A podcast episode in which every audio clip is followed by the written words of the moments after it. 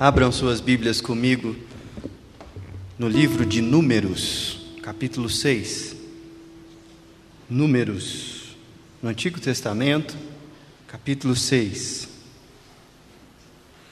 Na segunda-feira, nós começamos essa jornada, nessa semana, de buscar ao Senhor em oração, pedindo a Ele paz apesar das circunstâncias.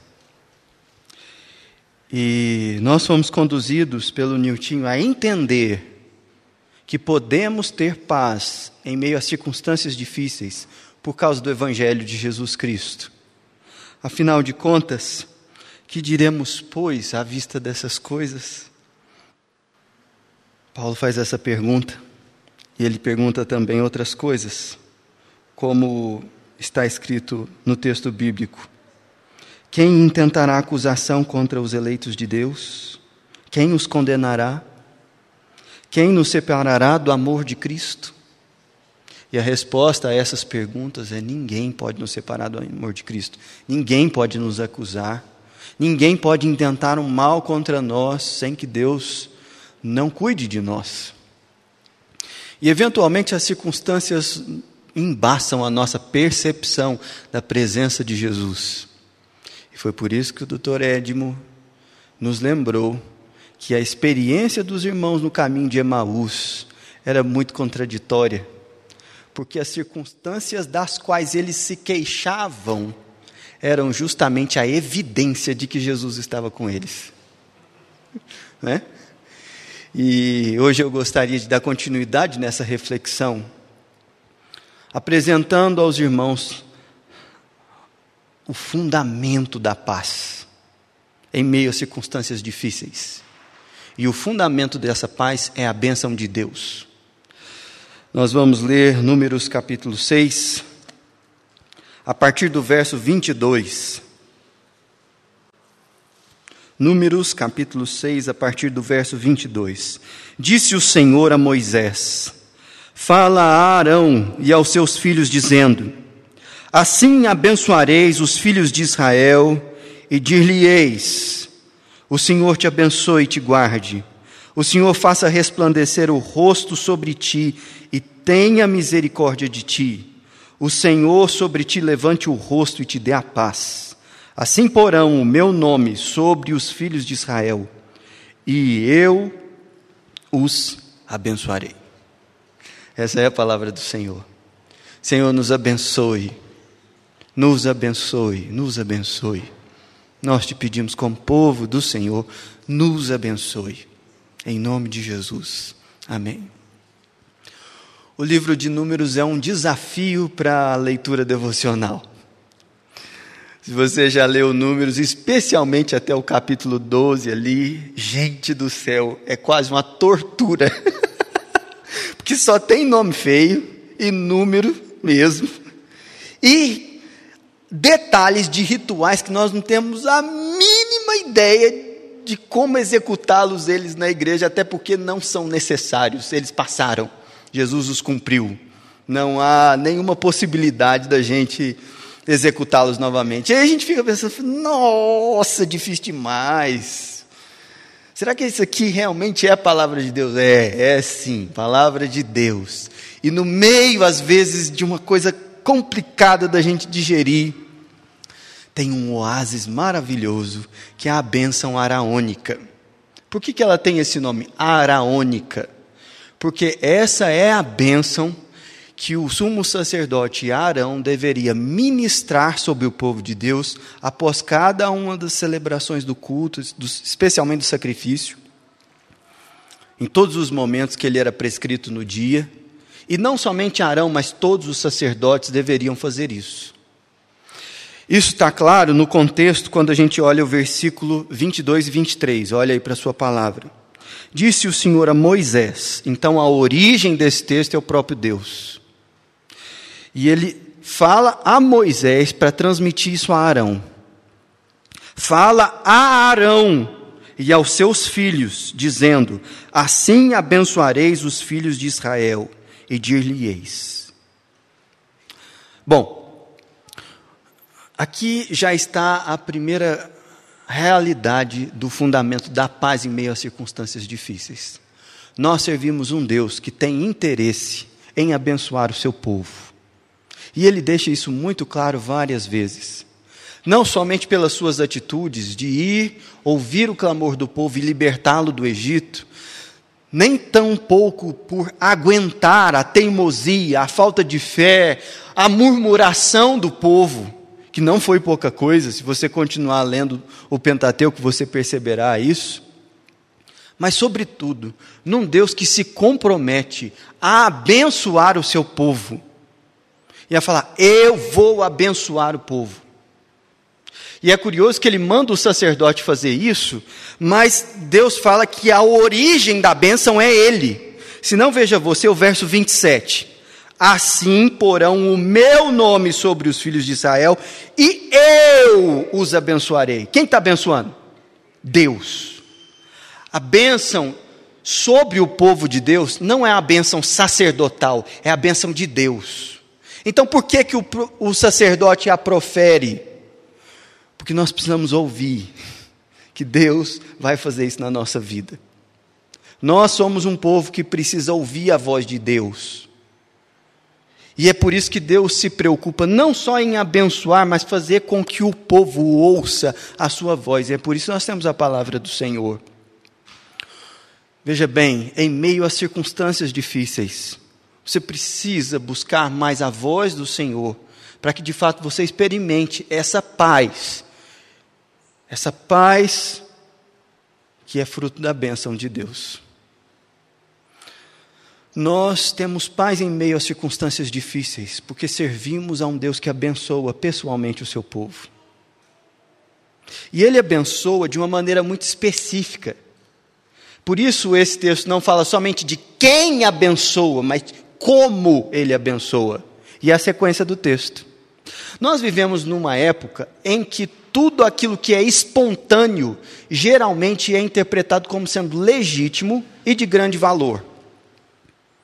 Por exemplo, na liturgia do culto, geralmente na nossa igreja, nós não fazemos orações lidas, o que já foi muito comum na história da igreja. Quando você vai orar ao Senhor no quarto, em secreto, como a nossa irmã aqui leu, como Jesus nos ensina, Geralmente você não lê um devocionário, a tendência maior sua é ir falar com o Senhor daquilo que está no seu coração. E não tem nada de errado com isso, desde que você aprenda a orar com as Escrituras. Porque nós precisamos entender que Deus quer nos abençoar com a Sua vontade, não com a nossa vontade. E aí ele fala assim: olha, Arão, você vai abençoar o povo, mas você não vai abençoar do jeito que você quiser. Você vai abençoar com a minha bênção, e eu vou ensinar você a abençoar o povo. E essa é uma coisa interessante para a gente perceber. Porque o mesmo Espírito Santo que inspirou esse, texto aqui é o Espírito, como Paulo ensina a gente, que com gemidos inexprimíveis intercede diante do Pai por nós. Mas não somente com esses gemidos que ele nos auxilia a, a orar, mas também com a palavra que ele inspirou. Por isso, quando você for interceder com alguém, por alguém, está aqui um bom texto de roteiro para você orar pelos seus filhos Está aqui um bom texto para você orar pelo seu esposo, pela sua esposa. Está aqui um ótimo texto para você orar pela liderança da igreja. Está aqui um texto maravilhoso para você orar pelos seus pais. Porque aqui nós percebemos como Deus quer abençoar o seu povo. Quem abençoa? Deus. Como ele abençoa? Versículo 24. O Senhor te abençoe te guarde. O Senhor faça resplandecer o rosto sobre ti e tenha misericórdia de ti. O Senhor sobre ti levante o rosto e te dê a paz. Esse texto é bonito, né? Aqui nós temos uma sequência de seis verbos que indicam a aproximação de Deus e a ação de Deus para com o seu povo. E eles estão colocados em pares. de maneira que nós vemos um verbo complementando o sentido do outro. Como Deus abençoa o seu povo. Que o Senhor te abençoe e te guarde. Percebe a dupla? Ora, se as circunstâncias fossem fáceis, Deus não precisava guardar. Mas aqui o texto está dizendo que a bênção de Deus sobre o seu povo implica em ele estar ali do lado, não simplesmente como alguém indefeso, mas como um guarda que está do lado. E a bênção de Deus é, ao mesmo tempo, a proteção de Deus. E é por isso que nós temos paz em meio às circunstâncias, porque nós servimos a um Deus que abençoa. E como Ele abençoa? Ele guarda. Não seria necessário que Ele guardasse se tivesse tudo bem, mas é justamente em circunstâncias difíceis que fica mais evidente que Ele está ali guardando. O curioso é que nós é que o cultuamos. E, eventualmente, nós que deveríamos proteger o lugar do culto e as coisas do culto, mas não, não, não, nós não servimos a um Deus que precisa de defensores. Na verdade, nós servimos um Deus que trabalha por aqueles que nele esperam. Não dá para entender um negócio desse. É muito diferente de tudo quanto é outra religião. Mas não é só guardando o seu povo que Deus nos abençoa. O Senhor faça resplandecer o rosto sobre ti e tenha misericórdia de ti. É bonito demais, gente. Para para pensar na experiência de Moisés, que no auge da coisa mais extraordinária que ele viveu diante do Senhor, foi quando ele foi atendido em uma das suas orações e Deus passou a sua bondade sobre na frente dele, e ele ficou ali na fresta da penha. E depois de viver essa experiência, o que, que aconteceu com o rosto dele? Resplandeceu. E saiu brilhando de lá. Ele pôs até um véu. O que Deus estava falando aqui é que aquilo que Moisés experimentou, que seja sobre todo o povo que seja sobre todo o povo. Que esse nível de intimidade, de conexão com o Pai, seja espalhado sobre todo o povo. E a gente vai ver aqui mais na frente como é que isso se dá de fato. Mas essa é a bênção.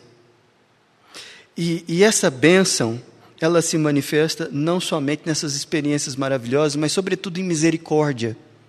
Porque um Deus Santo não poderia ter comunhão com pecadores como nós mas a misericórdia de Deus faz com que não haja mais condenação para aqueles que estão em Cristo Jesus. E aí vem o último par de verbos, no verso 25: O Senhor sobre ti levante o rosto e te dê a paz. Percebe a repetição da, da palavra rosto aqui? O Senhor resplandeça o rosto sobre ti e na sequência, o Senhor sobre ti levante o rosto. Mas aqui não é o nosso rosto, como alguém que está triste, aí o, o, o, o, pai vai na criança e levanta o queixinho dela assim, sabe aquela coisa? Não é disso que está falando. O que está sendo dito aqui é que quem levanta o rosto? Deus. Deus é quem levanta o rosto. O Senhor sobre ti levante o rosto. O rosto de quem? Dele. Quem tem filho aqui sabe dessa experiência de que você está num lugar super cheio, super cheio, barulheira, aquela coisa toda. A despedida do pequeno grupo que eu fui há um tempo atrás. Criançada, mais criança do que gente. De repente, um dos meninos lá machuca no meio daquela coisa toda lá. O pai, na hora, vup. O barulho era geral, mas o som, ele sabe que esse timbre aí é do meu. E ele sabe se é manha ou se ele está em apuros mesmo. Ele sabe se o negócio é briga entre menino egoísta ou não, o negócio ficou feio. E o negócio tinha ficado feio mesmo. porque um dos meninos tinha caído na piscina. E o pai saiu correndo, pulou e pegou e pronto. É isso aqui que está sendo proferido sobre o povo de Deus. Olha, quando você gritar, o Pai vai levantar o rosto para você. E Ele vai te olhar. E Ele vai estar tá perto. E Ele vai pôr a mão. Não é extraordinário isso? Deus vai levantar o rosto para nós. E vai resplandecer a glória dele no nosso rosto. Em meio às circunstâncias difíceis. E esse povo aqui viveu muito. Mas sabe para que ele faz isso? Não, não é simplesmente para a nossa história com ele. Deus abençoa o seu povo olhando para as próximas gerações. Olhe como o texto termina. Assim porão o meu nome sobre os filhos de Israel, e eu os abençoarei. Quando Deus faz isso, Ele faz isso sobre o povo, e Ele não faz isso só sobre uma geração. Ele faz com que os pais abençoem os filhos, que os avós abençoem os netos, e Ele espalha isso. E é por isso que nós temos que interceder assim. Que o Senhor te abençoe e te guarde. Que o Senhor faça resplandecer o rosto sobre ti e tenha misericórdia de ti. Que o Senhor sobre ti levante o rosto e te dê a paz. Porque nós podemos ter paz em meio a circunstâncias difíceis? Porque é Deus quem abençoa o seu povo.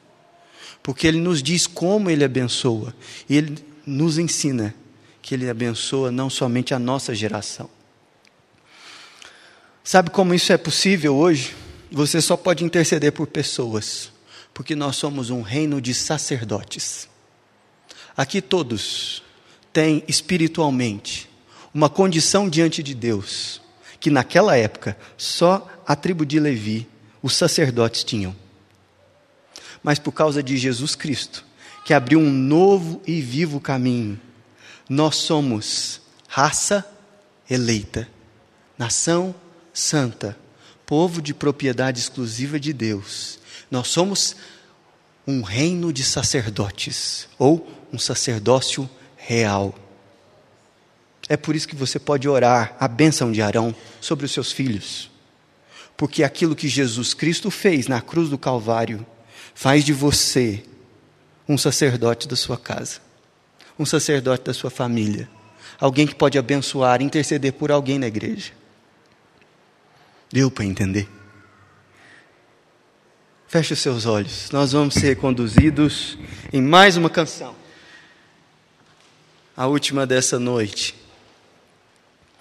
E essa canção, ela é muito bonita, porque ela é uma síntese desse texto com o Salmo 121, com o texto de 1 Coríntios 13, 13, que a Selminha começou lendo aqui. Nós vamos terminar nossa reunião declamando esse texto. Mas feche os seus olhos e vá falando o nome daquelas pessoas que o Senhor colocar no seu coração para você abençoá-las nesse momento. O Senhor te abençoe e te guarde. O Senhor faça resplandecer o rosto sobre ti e tenha misericórdia de ti. O Senhor sobre ti levante o rosto e te dê a paz. Amém. Louvado seja o Senhor. Em paz.